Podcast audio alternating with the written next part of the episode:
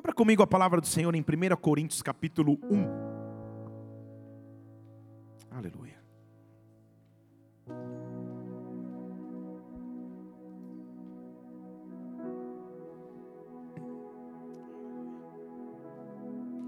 Primeira Coríntios capítulo 1. Eu vou ler apenas o versículo 18 por enquanto. 1 Coríntios 1, 18.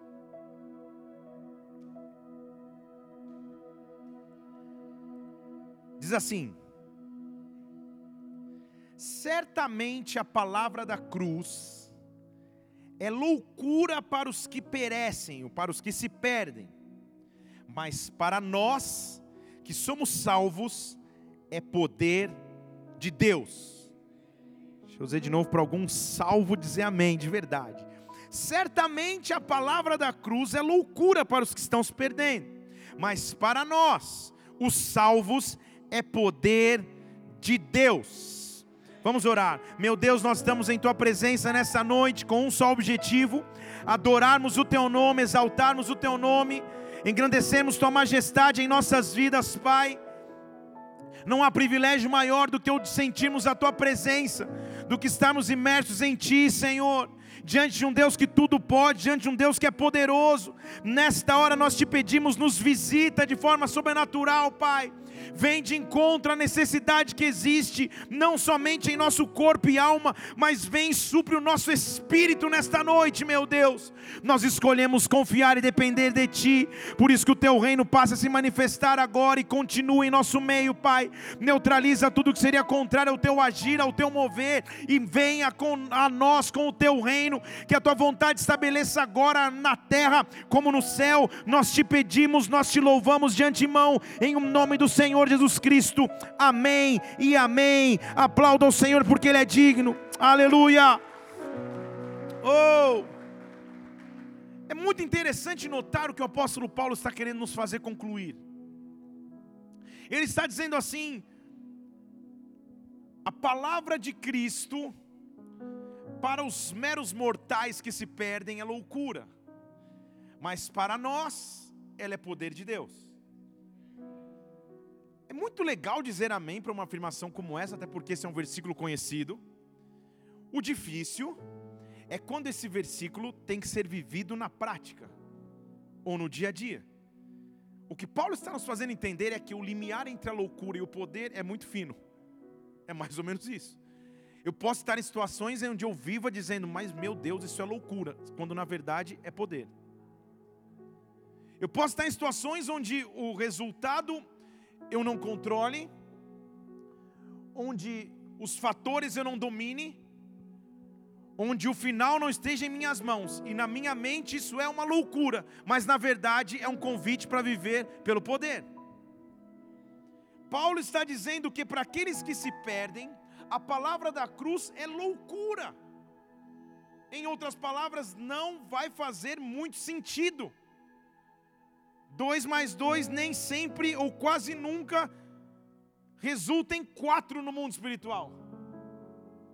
O desafio de viver pela fé, o desafio de viver em Deus, é o desafio de se entregar ao poder de Deus. A loucura do Evangelho, a loucura da cruz. Entenda comigo que loucura não é no sentido de insanidade que Paulo está mencionando no grego. Loucura, ele está dizendo, é um absurdo, beirando a uma tolice, a inocência extrema. Esta é a palavra da cruz. Só acredita quem acredita no poder. Há um convite de Deus então para que passemos a acreditar no poder, para que vivamos integralmente no seu poder. Deixa eu falar em português para ficar mais claro. Muitas vezes não vai fazer sentido. Muitas vezes você não vai controlar o resultado. Não depende mais de você. É uma loucura. Então, o convite para viver pelo poder. Deus nos convida diariamente a viver pelo seu poder. No mesmo trecho, ou no mesmo capítulo, Paulo nos chama a atenção. Primeiro ele diz assim: olha, você vai estar sempre no limiar da loucura e do poder, escolha o poder, não seja tão louco. Não ande na tolice, ande no poder. Mas ele diz assim: prestem atenção, irmãos. Versículo 26. Reparem, a vossa vocação, ou seja, a missão de vocês, é que não são muitos os sábios, segundo a carne, nem muitos poderosos, nem muitos nobres que são chamados. Na verdade, Deus escolheu as coisas loucas do mundo para confundir as sábias. Deus escolheu as coisas fracas do mundo para confundir as fortes. Deus escolheu as coisas humildes do mundo, as desprezadas, aquelas que não são, para reduzir a nada aquelas que pensam ser algo, a fim de que ninguém se vanglorie na presença de Deus. Deus me escolheu, Deus te escolheu. Eu falei que eu não ia dar spoiler, mas já estou dando. Nós vamos começar no domingo uma série onde eu vou falar justamente sobre qual é a tua identidade em Cristo, qual é a tua chamada em Cristo. Sabe por quê? Como pastor, tenho vivido ao longo desses 15 anos de ministério pastoral que vão se completar ano que vem. Sim, eu comecei meu ministério aos 10 anos de idade, mas 15 anos de unção pastoral na cabeça, ano que vem eu completo. Isso me faz ficar mais reflexivo de, de, quais são os ataques constantes que as pessoas em Cristo sofrem. E nos top 5, ou nos top 3, ou no top 1, está o ataque na identidade ministerial, na chamada de vida, na, na, na resposta para enigmática pergunta: o que eu sou para Deus, ou o que eu vou ser para Deus? Quem sou eu? Onde estou? Para onde vou?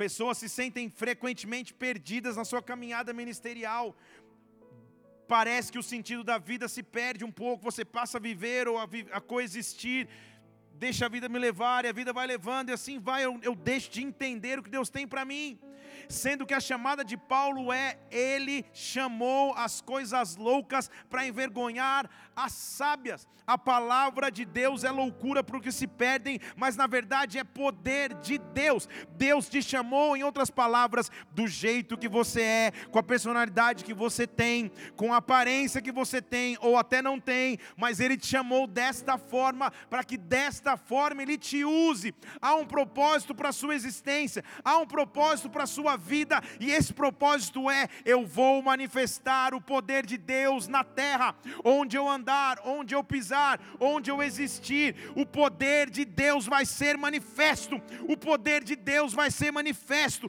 Eu creio em o nome do Senhor Jesus Cristo que esse é um tempo onde você vai ser visitado pela identidade de quem Cristo é para você, mas também de quem você é para Cristo, do que Cristo te fez para viver, do que Ele te fez para existir, para que a alegria volte a existir de forma plena, para que a paz volte a existir de forma plena, para que um senso de direção volte a existir na tua caminhada com o Pai.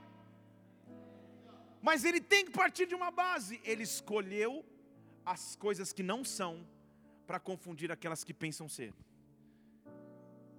Então, se você pudesse girar o teu pescoço 360, não faça, porque não é o, o exorcista, mas você veria num raio de 360 pessoas que talvez não seriam. E que justamente por isso Deus chamou. Ele chamou as coisas loucas do mundo para confundir as sábias. Sempre diante de uma grande conquista está o fator improvável de Deus. Eu falar de novo. Sempre diante de uma grande conquista está o fator improvável de Deus. Deus é sempre capaz de levantar improváveis para fazer grandes coisas. Talvez você se julgue o improvável, um pequeno. Talvez você se julgue uma loucura aos olhos dos homens. Então, esse é o convite para viver pelo poder de Deus. Sempre Ele contou com o improvável. Ele contou com um pequeno menino para multiplicar pães e peixes. Ele contou com uma pequena serva de uma casa que ninguém nem sabe o nome para levar Namã a cura. Ele contou com um rapaz gago para ser aquele que falaria com Faraó para que o povo fosse liberto. Ele contou com um menino que ninguém olhava, que até mesmo desprezavam. Para esse é um transformador de Israel. Ele conta e ele vai usar a tua história da maneira que ela é. Então, quando parecer loucura sonhar coisas grandes em Deus, quando parecer loucura esperar para viver coisas maiores em Deus, na verdade não é loucura, é um convite para viver pelo poder. Eu quero que você pense num contexto comigo histórico aqui nessas próximas horas que eu tenho. Aleluia. Talvez a maior conquista o maior desafio que estava proposto para o povo de Israel. Sim, eles já haviam vivido grandes desafios, mas desafios que não os pressionavam tanto como esse. Era um momento crucial da história de Israel, porque depois de terem saído do Egito, sido conduzidos pelo deserto, visto o maná descer, coluna de fogo os proteger, mar vermelho se abrir, tudo que você conhece da história bíblica, a grande figura de libertação ou de liderança havia morrido. Ou não literalmente morrido, mas sumido. Eles estavam acostumados a Moisés sempre subir num monte e demorasse o tempo que demorava, ele descia, mas ele sobe, pega um Uber arrebatamento e não volta. E o povo esperava, esperava, esperava, e o tempo começou a passar, o tempo começou a passar, e até, até que ele não volta. Josué fica contristado, triste, prostrado. Você conhece a história em Josué capítulo 1? O Senhor tem que ser direto e falar: Josué, deixa eu dizer uma coisa para você. Moisés já foi, não vai voltar, não fica esperando ele voltar. Agora é com você mas eu serei contigo. Aí ele vê um príncipe dos exércitos do Senhor, com a espada desembanhada, e agora a luta vai acontecer, mas literalmente no dia a dia, Josué era um improvável. E como Deus o faria conquistador de grandes coisas. Josué não havia passado pela educação dentro do palácio de Faraó, também na, na, na, nos, nas, nos, na família sacerdotal, como era a família de Arão e Moisés. Ele não tinha esse preparo que Moisés tinha de liderar o povo no deserto. Ele foi meio que pego entre os doze ali de surpresa e agora é com ele. E como o desafio pequeno é bobagem, como a gente tem que ver só loucura em Deus, um dos seus primeiros desafios e principal desafio era conquistar uma cidade inconquistável. Era conquistar uma cidade cujos muros traziam medo, quanto mais o que tinha lá dentro. Não dá para conquistar. Como que logo de cara o trainee Josué tem que se envolver num projeto como esse? Eu me lembro das duas primeiras vezes que eu fui começar a trabalhar como intérprete. Glória a Deus por um Deus de misericórdia, um Deus de probabilidades, porque as minhas duas primeiras foram traumáticas. Primeira que eu fui, não dá tempo de contar. Só para contar mesmo. Eu já contei aqui. Mas me pediram para buscar um, um, um, japonês no aeroporto de Guarulhos. Já acontece essa história, vocês não lembram? Uma lembra. E resumindo a história, eu fui lá aos 18, 17 anos, nem dirigi ainda, então fui com motorista e eu. E eu era tão experiente no que eu fazia que eu tive a manha de pegar o japonês errado. Eu fiquei com a placa lá do senhor Yakisoba, sei lá o nome dele, e saiu aquele voo que chega de Tóquio, ou seja, todos semelhantes e iguais, sem japonês de terno e gravata, e eu levantei a placa na esperança que um se identificasse, e um realmente chegou perto. E eu não sei, nunca você faça isso, porque eu não sei o que acontece quando você trabalha segurando placa, todo mundo passa olhando como se fosse aquele nome, ele não tem nada a ver com a história, eles ficam olhando para você só para te tentar mesmo. E todos olhavam para mim, não tinha nada a ver. Eu já estava cansado, chegou um cara, falou, hi, hi, hi, hi, já vai, tentei falar com ele, falei, senhor Yakisoba, ele, hi, hi, e levei o cara embora. Para descobrir na metade do caminho, na marginal Tietê, no trânsito, que aquele japonês não tinha nada a ver com o que eu tinha que buscar. E com o que eu tinha que buscar, estava esperando no aeroporto. Ou seja, além de ser acusado de sequestro, eu deixei o verdadeiro diretor da empresa esperando. Eu pensei, acabou minha carreira.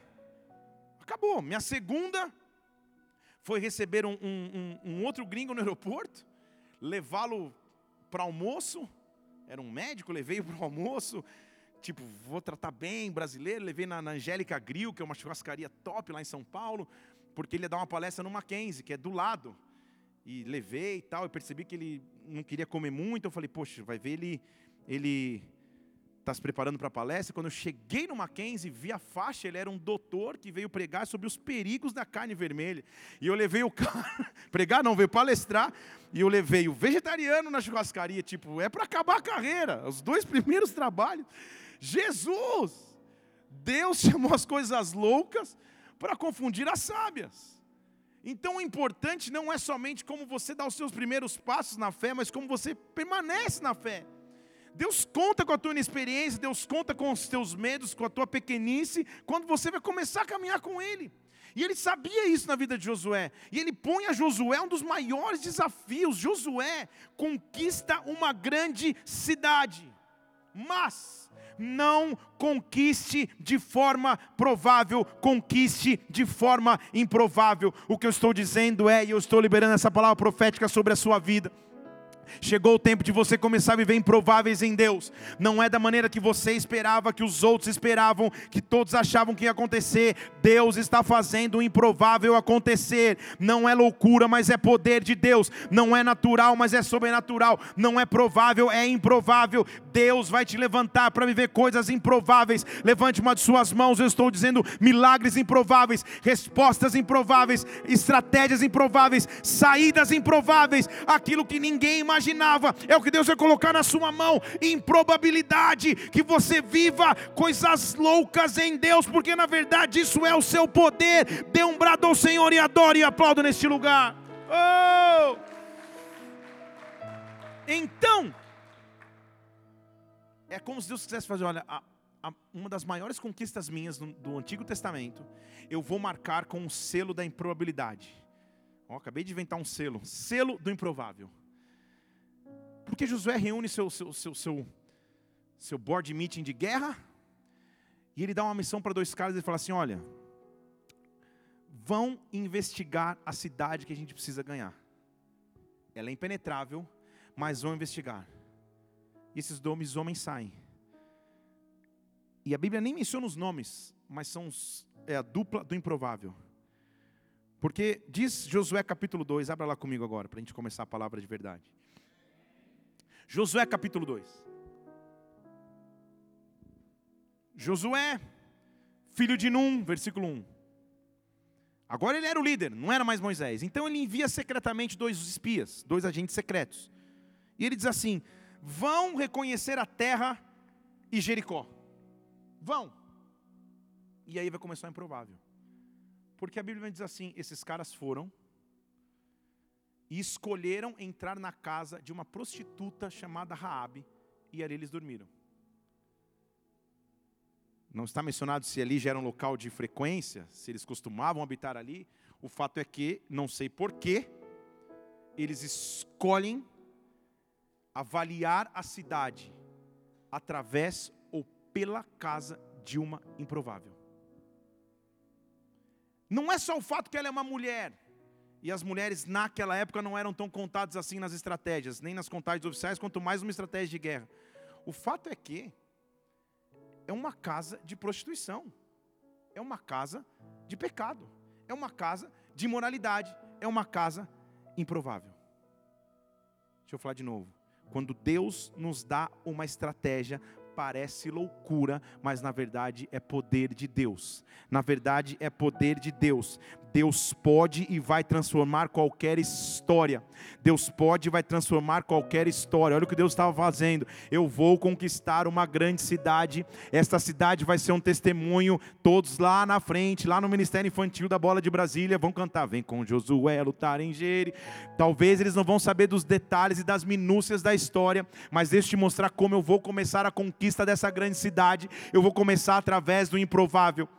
Raabe, você é uma mulher, naturalmente ninguém te contaria muito e além disso, você trabalha com prostituição, você na sociedade da época é a escória da escória, a pequena da pequena, mas agora você vai se tornar a mais importante. Eu vou levar os meus filhos para sua casa, porque enquanto muitos visitam a sua casa para pecar, eu vou visitar sua casa para salvar e restaurar. Oh, você é uma improvável, mas nos improváveis eu construo construo uma chamada, nos improváveis eu construo um destino. Pouco importa como a minha história foi até aqui, importa como ela vai ser a partir daqui. Hoje eu estou visitando a tua casa com cura. Hoje eu estou visitando a sua casa com reconstrução. Hoje eu estou visitando a tua casa para que através da sua casa uma nova história possa ser escrita. Escolham a dedo uma casa para entrar em Jericó, mas escolham a pior das piores casas para que ela possa ser uma evidência do meu poder, uma evidência do meu poder, uma evidência do meu poder. Deus vai visitar a sua casa. Oh!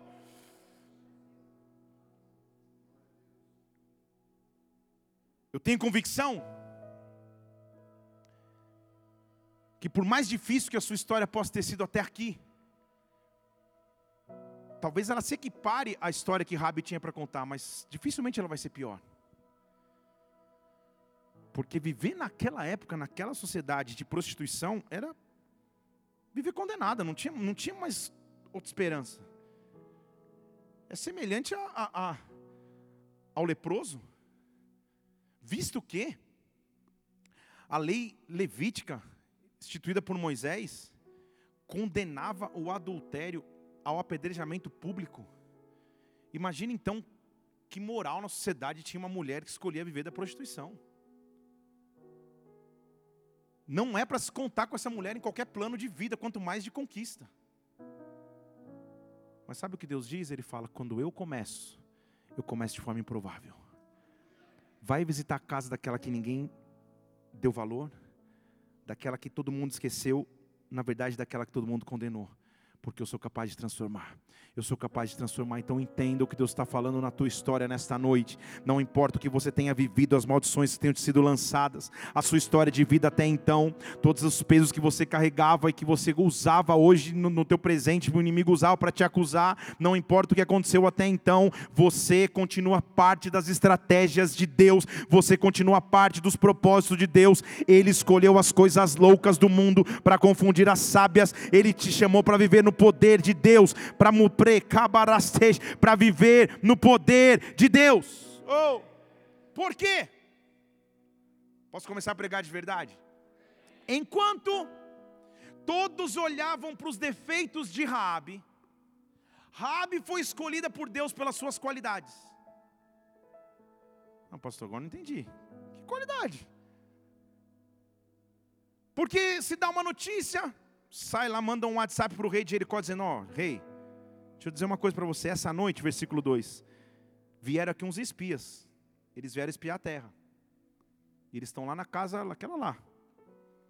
Aquela lá que. Você sabe qual é, rei? Então o rei mandou um, uma comitiva até Raabe.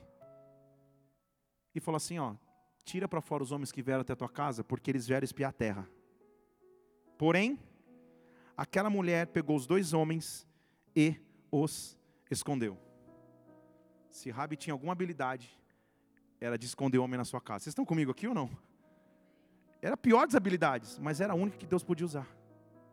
Vocês estão aqui? Enquanto todos olhavam aquela casa como uma casa de perdição, Deus fala: calma aí, Rabi. Tem coisa boa naquilo que você faz que eu posso usar. Até então você escondia homem por, por motivos diversos que não convém mas eu vou te ensinar que, mesmo na, nos teus defeitos, eu posso trazer qualidades. Não, deixa eu explicar aqui em português, tá? Porque você está falando, pastor, eu não sou prostituta, graças a Deus por isso, mas talvez você está dizendo, pastor, a vida não me preparou adequadamente. Eu não tive o estudo necessário, eu não tive o preparo necessário. Para mim, isso é um defeito, para Deus vai virar uma qualidade. Deus, na minha personalidade, eu, não, é, é, é, eu tenho limitação nisso, nisso, nisso, naquilo. Eu sou muito explosivo, ou então eu sou introvertido demais. Você olha a parte ruim e os defeitos. Deus fala dos defeitos, eu transformo em qualidade.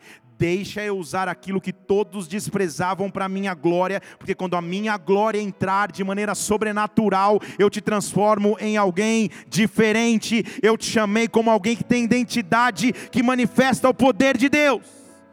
E aí, para aquela mulher era rotina. Ela falou: oh, na verdade, eles até vieram, mas não sei para onde foram. E como era uma casa da luz vermelha, ela já tinha até um compartimento de esconderijo para homens. Ela tinha um cestinho lá na cobertura que ela escondia a galera.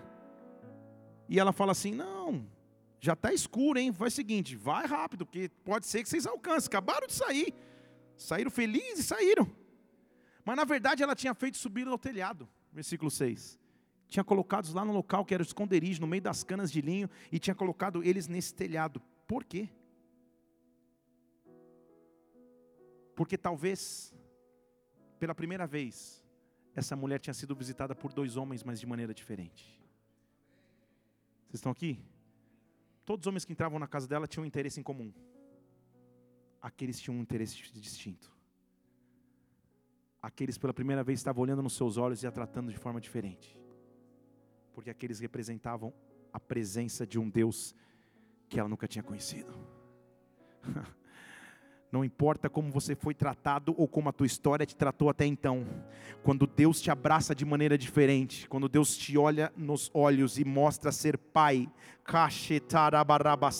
o que eu estou dizendo é que vai começar a existir um tempo de identificação sobre a sua vida como nunca antes.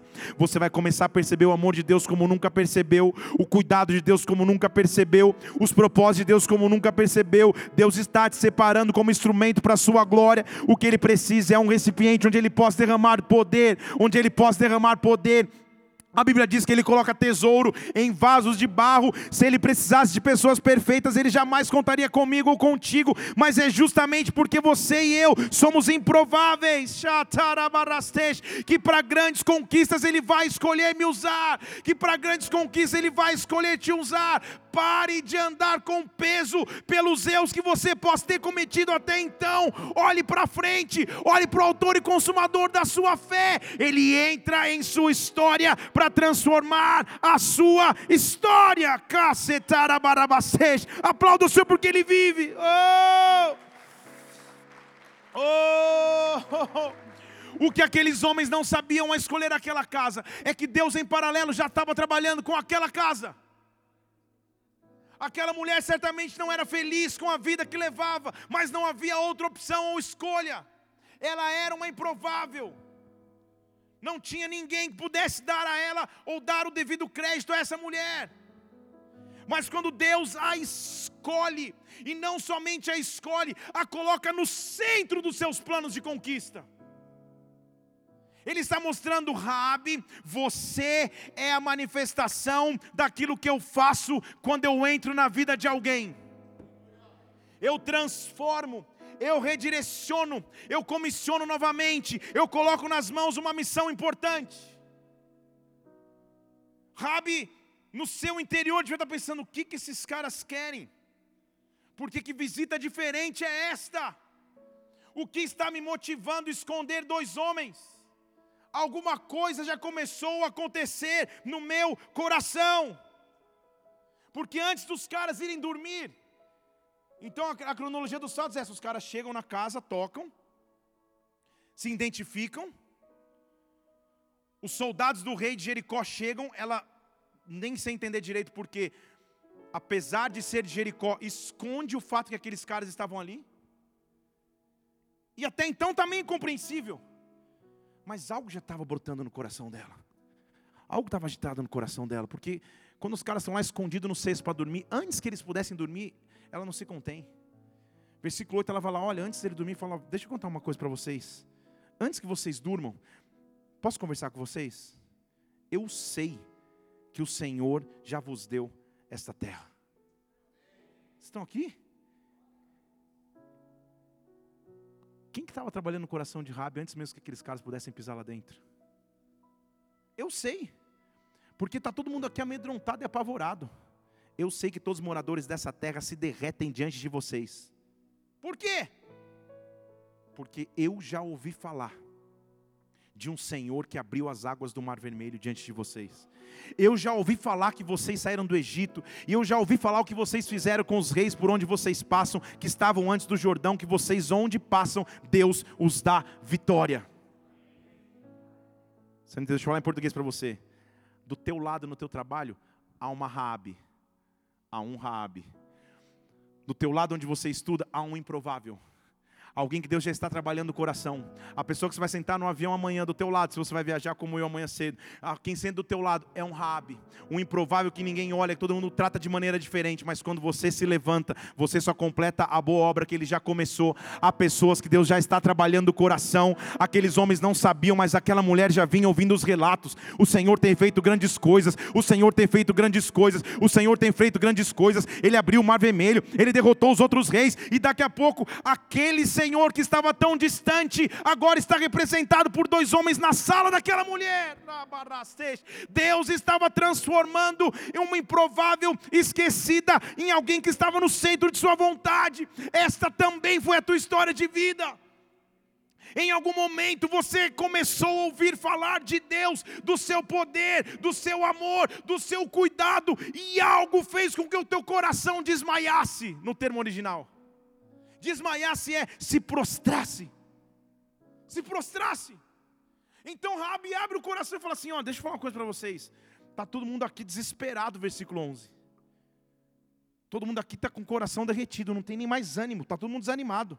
E é por causa de vocês.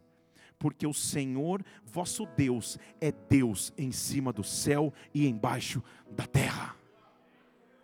Gente, não tinha igreja bola de neve Jericó ou Assembleia de Deus Jericó, ou Presbiteriana Jericó, ou qualquer igreja em Jericó, para que Rabi fosse lá frequentar e ouvir falar do Senhor. Ela estava recebendo, vamos comigo aqui, numa época onde o Espírito Santo não visitava as pessoas, ela estava recebendo revelação pura e direta do próprio Espírito. Eu estou falando de uma prostituta, de uma mulher que ninguém ligava. Foi ela que Deus escolheu para manifestar o seu poder. Foi ela que Deus escolheu para manifestar a sua glória esta mulher morava no local estratégico, porque morava no local estratégico, desde o começo da sua escolha residencial, quando ela entrou no W Imóveis lá de Jericó, para escolher a casa onde seria a sua casa de pecado, Deus já tinha um plano para aquela casa.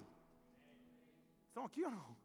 Desde o momento, Deus falou: você vai morar nessa casa. Primeiro, você acha que é porque ali é um ponto que todo mundo vai ver para o teu pecado, mas na verdade é um ponto onde vou manifestar a minha glória. Rabi, você não vai morar onde mora por acaso, você não vai nascer onde nasceu por acaso, você não vai ter a aparência que tem por acaso, tudo faz parte do meu plano, porque eu chamei coisas loucas, eu chamei coisas loucas para confundir as sábias, eu chamei pessoas para manifestar o meu poder, para manifestar o meu poder. Nunca mais, ao lembrar da história de Rabi, eu vou me achar pequeno diante de Deus, eu vou me achar pequeno ou culpado diante de Deus, porque se Ele pôde escolher a pior classe da sociedade para ser a base da maior conquista do Antigo Testamento, quem sou eu diante do meu Pai? Como que Satanás pode roubar minha identidade? Rabi estava tendo uma revelação do Espírito, que o rei de Jericó não teve, que os soldados de Jericó não tiveram. Aquela mulher estava no seu coração falando: calma aí, eu sei que o Senhor de vocês é Senhor acima dos céus e Senhor acima da terra. Não há Deus que possa abrir mar vermelho, não há Deus que possa derrotar reis como vocês derrotam. Agora ela está numa época onde ela só escuta falar isso, ela nem vê isso. Não tem YouTube, não tem nada que ela possa assistir o mar se abrindo. Só de escutar aquilo que Deus fez, o coração dela começa a se mover o coração dela começa a se mover. E onde o Espírito Santo se move, ali a transformação começa a acontecer. Há um Deus que é acima dos céus, há um Deus que está acima da terra, há um Deus que cuida de todas as coisas, há um propósito para aquilo que você vive agora, há um Deus que te abençoa. E aí ela olha para os caras e fala assim: Olha, eu só quero uma coisa. Por favor, usem de bondade para comigo. Use de bondade para minha casa e com meu pai me dá um sinal seguro. Usa de bondade para comigo. Usa de bondade para comigo. Sejam bondosos para comigo.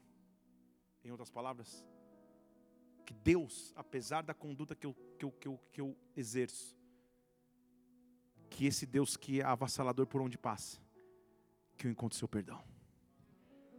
Era o que ela estava pedindo. Que eu encontre seu perdão.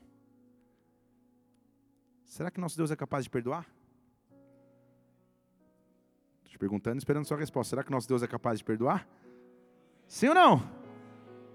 Não, mas será que Deus é capaz de perdoar a mulher que está na lista dos piores pecados do Antigo Testamento? Uma destruidora de lares de famílias, uma, uma incentivadora do adultério, uma empresária do entretenimento adulto? Será? Será que essa mulher pode ter perdão de Deus? Ela olha e fala: Senhor, me perdoa. E aí vai vir a resposta. Versículo 18. Aqueles caras viram e falam assim: faz o seguinte. Quando a gente entrar na terra, nós vamos invadir. E não vai ter como explicar para todo mundo que tua casa é protegida. Então faz o seguinte: amarra na tua janela um fio escarlata. O mesmo fio que você nos vai fazer descer aqui na hora que a gente vai embora fugindo aqui, que a história vai, vai correr. Põe na tua casa toda a tua família, teus irmãos e o teu pai. E o sinal vai ser um fio escarlata. Não vou te dar tempo para entrar no Google Imagens para descobrir que cor que é escarlata. Que cor que é escarlata, gente? Que cor que é escarlata? Ah, então passa na tua casa um pano vermelho que é a tua remissão. Vocês estão aqui? Porque eu conheço um Deus que os meus pais contam, aqueles caras deviam estar pensando, que quando o anjo de morte passou sobre o Egito, todas as casas foram marcadas com um fio escarlate. Então essa única moeda que a gente, que a gente entende. Essa é a única moeda que o meu Deus entende. Deus não se preocupa agora com aquilo que aconteceu no interior da sua casa, mas Ele se preocupa como a sua casa está marcada. Marca Raabe a tua casa com o sangue. Estão aqui? Marca a tua casa com a simbologia do sangue. Marca a tua casa com um recomeço, porque quando passar a destruição, porque a tua casa é marcada pelo sangue de Jesus Cristo, o mal não pode te encostar, não só em você, mas no teu pai, na tua mãe, nos teus irmãos, toda a tua família entra debaixo dessa proteção, porque eu vou passar sobre ti e eu vou respeitar o código ao sangue de Jesus Cristo sobre a sua vida, ao sangue de Jesus Cristo sobre a sua casa, sempre que a tua identidade estiver sendo atacada, sempre que você estiver quase se entregando ao desânimo, a tua resposta é o sangue, a tua resposta é o manto escarlate, a tua resposta é o sangue que foi vertido por você e por mim, este sangue será o teu sinal. Dê um brado ao Senhor e adore. Oh! Oh, oh, oh! oh! Rabi, você é o símbolo de reconstrução. Estão aqui comigo ou não? Você é o símbolo de reconstrução.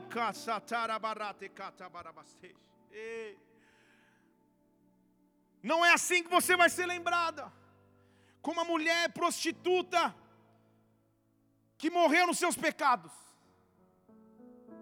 Você vai ser lembrada como aquela que carrega o fio escarlate. Pastor, não entendi, então vou te explicar. A figura da noiva de Cantares capítulo 4. Eles vão pôr na tela aqui. Versículo 3 mostra onde foi parar esse fio escarlate. Ele diz assim: Os teus lábios, noiva, são como um fio de escarlate. Estão aqui? Os teus lábios são como um fio de escarlate. Tua boca agora é formosa. Tua face são como as metades de uma romã por detrás de um véu. Sabe que figura é essa? De uma noiva que se apresenta sem mancha para o casamento. Vocês estão acompanhando aqui comigo? Sabe o que ele está dizendo? Da, da, da casa de pecado e prostituição, que escolheu estender um manto escarlate nas suas janelas, eu transformo esta casa numa noiva que se apresenta diante de um noivo sem qualquer culpa, sem qualquer peso, sem qualquer acusação. O que mudou? Um fio escarlate foi estendido, um fio um fio escarlate foi estendido. Sabe, posso ir um pouquinho mais além? Sabe como esse fio de escarlate era conhecido no Antigo Testamento? Como o caminho de Edom. Edom em hebraico significa vermelho. Caminho vermelho é o caminho de Edom, é o fio de escarlate na cultura judaica. Aí, eu e você conhecemos um Salvador que veio assim: Eu sou o caminho. Estão aqui não? O caminho de Edom que vocês conheciam, o fio escarlate que vocês penduravam, eu sou o caminho, eu sou a verdade, eu sou a vida. Não há como chegar ao Pai se não for através de mim. Deus te chama nesta noite para cumprir este caminho. Deus te chama nesta noite para ser um improvável, para ser um improvável. Não importa como começa, quais são as aflições na identidade, quais são as aflições na alma, importa por onde Ele vai te conduzir. E hoje há um fio de escarlate, há um sangue de Jesus Cristo te cobrindo. Agora, posso terminar aqui? Que não dá, qualquer dia eu vou fazer uma série sobre Rabi. Sabe o que aconteceu com Rabi? O estudo da genealogia nos ensina que Rabi não só sobreviveu, mas ela se casou. E sabe de quem que ela é ancestral? Ou seja, sabe quem que ela gerou? Davi. Não, vem cá. Vamos desse lado aqui. Quando o cego Bartimeu, ao passar Jesus Cristo, começa a gritar assim: Filho de Davi, tem compaixão de mim. Quando Isaías capítulo 11 diz que do tronco de Jessé, que é o pai de Davi, brotaria um renovo. Jessé só existiu Davi só existiu porque Deus preservou. Então, quando Jesus Cristo surgiu, ele, ele, não é que ele falou assim, ó, da minha genealogia, apaga Rabi, só para não ficar mal. Não, não, inclui Rabi. Faz com que na minha genealogia tenha uma prostituta. Faz que sobre a minha genealogia tem uma mulher que se lembre até o ano de 2018 que a gente só conquistou Jericó porque eu pude entrar numa casa chamada de perdição e agora essa casa se transformasse numa casa de salvação. Quando você abre o livro ou a carta ou a epístola escrita por Tiago, anos depois da história de Rabi, quando Tiago vai usar um exemplo de fé, sabe quem ele usa? Rabi para te mostrar se ela foi esquecida ou não na história, se ela era um improvável ou não na história. Deus te trouxe nessa noite para dizer: quando o fio escarlate passa sobre a sua vida, não há mais acusação, não há mais peso, não há mais inferioridade, não há mais temor. Quando este fio estendido sobre a sua casa se manifesta, a destruição não toca no teu lar, a destruição não toca nos teus filhos, oh, não toca nos filhos dos teus filhos. Oh! Sabe o que Rabi significa em hebraico? Passei ao largo, ou seja, passei e não destruí. Então, se o cordeiro morto é a representação da nossa Páscoa, do passar ao largo da destruição, Rabi é só mais uma tipologia. Se eu pego o cordeiro sem mancha, ele me faz passar ao largo. Ele escolhe uma mulher imprópria, improvável e imunda para dizer: quando o cordeiro se derrama sobre o improvável, eu passo ao largo. Eu passo ao largo. Eu não queria, mas esse já foi o começo da série. Deixa eu te dizer algo. Você é um improvável de Deus. Eu sou um improvável de Deus. Na sua conta, ficam só os dias que você não buscou, os dias que você pecou, os dias que você caiu, os dias que você fraquejou, os dias que você duvidou. E na conta de Deus está mesmo no meio de toda essa confusão, eu ainda enxergo as qualidades, eu ainda enxergo o que eu posso usar. Nem que se no começo, Rabi, eu for usar a tua habilidade de esconder homem na tua casa, mas eu vou começar de alguma maneira. Mas te você não vai ser lembrado como uma mulher imoral que escondia homens, você vai ser lembrado como uma mulher que foi protegida, se casou com o ancestral de Davi e da linhagem de Davi. Eu fiz vir o Salvador de Israel. Na sua casa havia perdição agora há salvação. Deus está visitando a tua casa nesta hora. Feche seus olhos aqui neste lugar. Deus está visitando a tua história nesta hora. Oh, pare de olhar só para os teus defeitos, para as tuas limitações, para aquilo que você não tem, e olhe para aquilo que Ele vai te usar. Ele te fez do jeito que você é oh, da maneira que você é, morando na família e habitando na família que você tem. Mas quando o fio escarlate, quando o sangue de Jesus Cristo passa sobre a sua vida, a tua história começa a ser transformada. Deus está aqui nessa noite transformando histórias. Deus está aqui nessa noite reescrevendo destinos. Oh, Deus está aqui dizendo: Eu tenho planos mais elevados do que os teus. Oh, e eu chamei coisas loucas do mundo para confundir as sábias. Eu chamei os que não são para confundir aqueles que são. Aprenda a viver na loucura da cruz, que é o poder manifesto de Deus. Que esse poder comece a se manifestar. Que esse poder comece a se manifestar. Deixe que ele entre Rakatabarabastej em tua casa. Oh! e aí, última, última observação ali para mim. O que, que Rabi fez com dois espias? Escondeu. Não foi isso que a Bíblia está dizendo? Então ela escondeu a figura do povo de Deus, da presença de Deus, dentro da sua casa. Ela tinha descoberto a fórmula, que nem ainda tinha sido escrita do salmista que um dia disse: Senhor, para não pecar contra ti, tua palavra eu escondi. Estão aqui comigo? Ela tinha encontrado o local de esconderijo correto. Ela tinha convidado a presença, e a presença estava escondida. Não era ela que estava escondida da sociedade, ela escondeu a presença. Então, o que nos faz continuar avançando e prosseguindo é quando eu encontro o recipiente onde a presença de Deus passa a ser escondida na minha vida, dentro do meu ser, o que guia os meus princípios, o que guia a minha casa, o que guia meu falar, o que guia o meu pensar, o que guia o meu agir, é a presença que eu escondi em mim. Então que a Bíblia diz, não, não esconda e não cale mais o pecado para que os olhos, para que os ossos envelheçam, na verdade esconda dentro de ti a presença de Deus, a presença de Deus. Deus está aqui nessa noite te visitando nesta hora.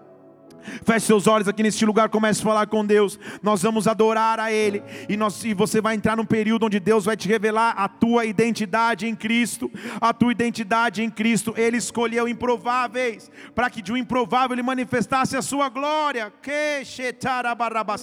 Vem com o teu manto escarlate, vem com o teu sangue, marca a minha vida. Nós vamos começar a adorar ao Senhor. E quando nós começarmos a adorar, preocupe-se somente em adorar a Sua presença. Preocupe-se somente em se quebrantar diante dEle, em adorá-lo em espírito e em verdade. Por isso, fique em pé no seu lugar, levante suas duas mãos, vamos começar a adorar o Senhor. Nós vamos começar a adorá-lo. Oh. É o reino teu, é o poder tua, é a glória para sempre. Amém. Eu sou o Deus de redenção.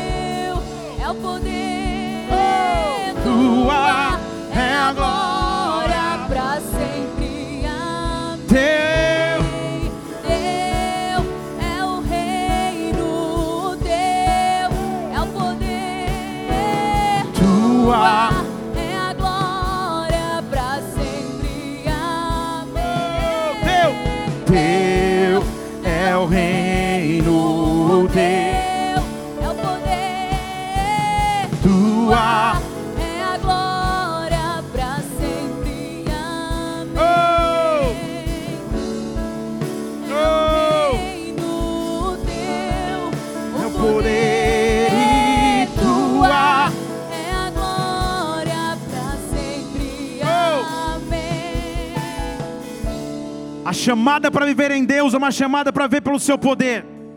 Em outras palavras, para andar pela fé. Então Tiago deixa claro, ele diz assim: deixa eu explicar para vocês. Raabe atravessou a história do povo judaico e foi lembrada até agora, não pelo que ela fez, mas pelo que ela creu. Ele diz assim, Tiago capítulo 2, eles vão pôr na tela, por favor. Tiago capítulo 2, versículo 24. O homem é justificado pelas obras e não somente pela fé.